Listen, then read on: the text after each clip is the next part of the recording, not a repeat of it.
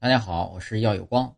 为什么用河东狮吼来形容男子惧内？我们常用河东狮吼来比喻汉杜的妻子对丈夫大吵大闹，借以讥讽惧内的人。那么，为什么用河东狮吼来形容男子惧内呢？河东狮吼一词啊，出自苏轼的《记吴德人兼简陈继长》诗的全文啊，是这样的：“龙丘居士亦可怜。”谈空说有夜不眠，忽闻河东狮子吼，拄杖落手心茫然。后人啊，从这句诗里提炼出了“河东狮吼”这个成语。为什么苏轼写给陈继常的诗里会有这个成语呢？其实啊，这里面还有一个典故。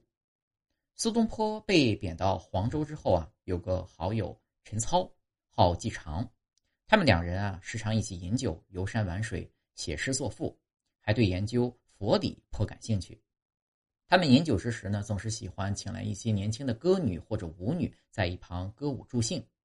然而，陈操的夫人柳氏极具个性，而且非常喜欢吃醋，对陈操的这种行为很不满意。特别不满意的地方就是陈操喝酒时找美女来斟酒夹菜、唱歌跳舞。有时在他们游玩的时候，恰巧被柳氏得知，就会把美女们全部赶走，还说：“你们饮酒，我没意见；弄这些年轻女孩子过来为你们斟酒夹菜、跳舞唱歌，有什么意思？难道酒会多出来，还是菜会多出来？”后来，陈操与苏轼两人在饮酒时，身边再也不敢有歌女或者舞女作陪了。一天傍晚，苏轼又一次来到陈操家里。陈操呢，把苏轼留下，请他饮酒。只见陈操吩咐下人做了一桌美味菜肴，搬上好酒，两人一边饮酒一边谈论佛道。佛教重点说的就是一个“空”字，两人谈来谈去，越谈越泄气。陈操说：“我们两个说这么多佛理，把情绪都破坏了。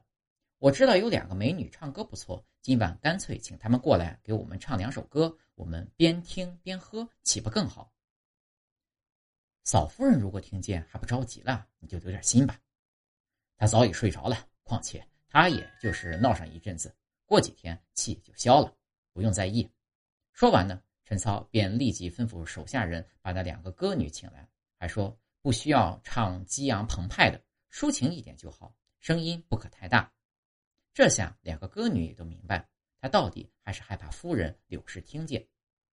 陈操与苏东坡端起酒杯，听着两位歌女唱着美妙的歌曲，又感觉人世并不全都是空，也有值得留恋的东西。例如，现在唱喝着酒，听着歌，这就挺不错吗？没想到夫人的丫鬟听到客厅里有唱歌的声音，快速向夫人报告：“今天老爷改了办法，白天不唱，变成晚上唱了。”夫人很快穿戴整齐，从屋里出来一听，果真在那唱呢，顿时怒不可遏。好啊，夜晚你也不歇着，在这唱什么？一边说一边啪啪啪的拍打窗户。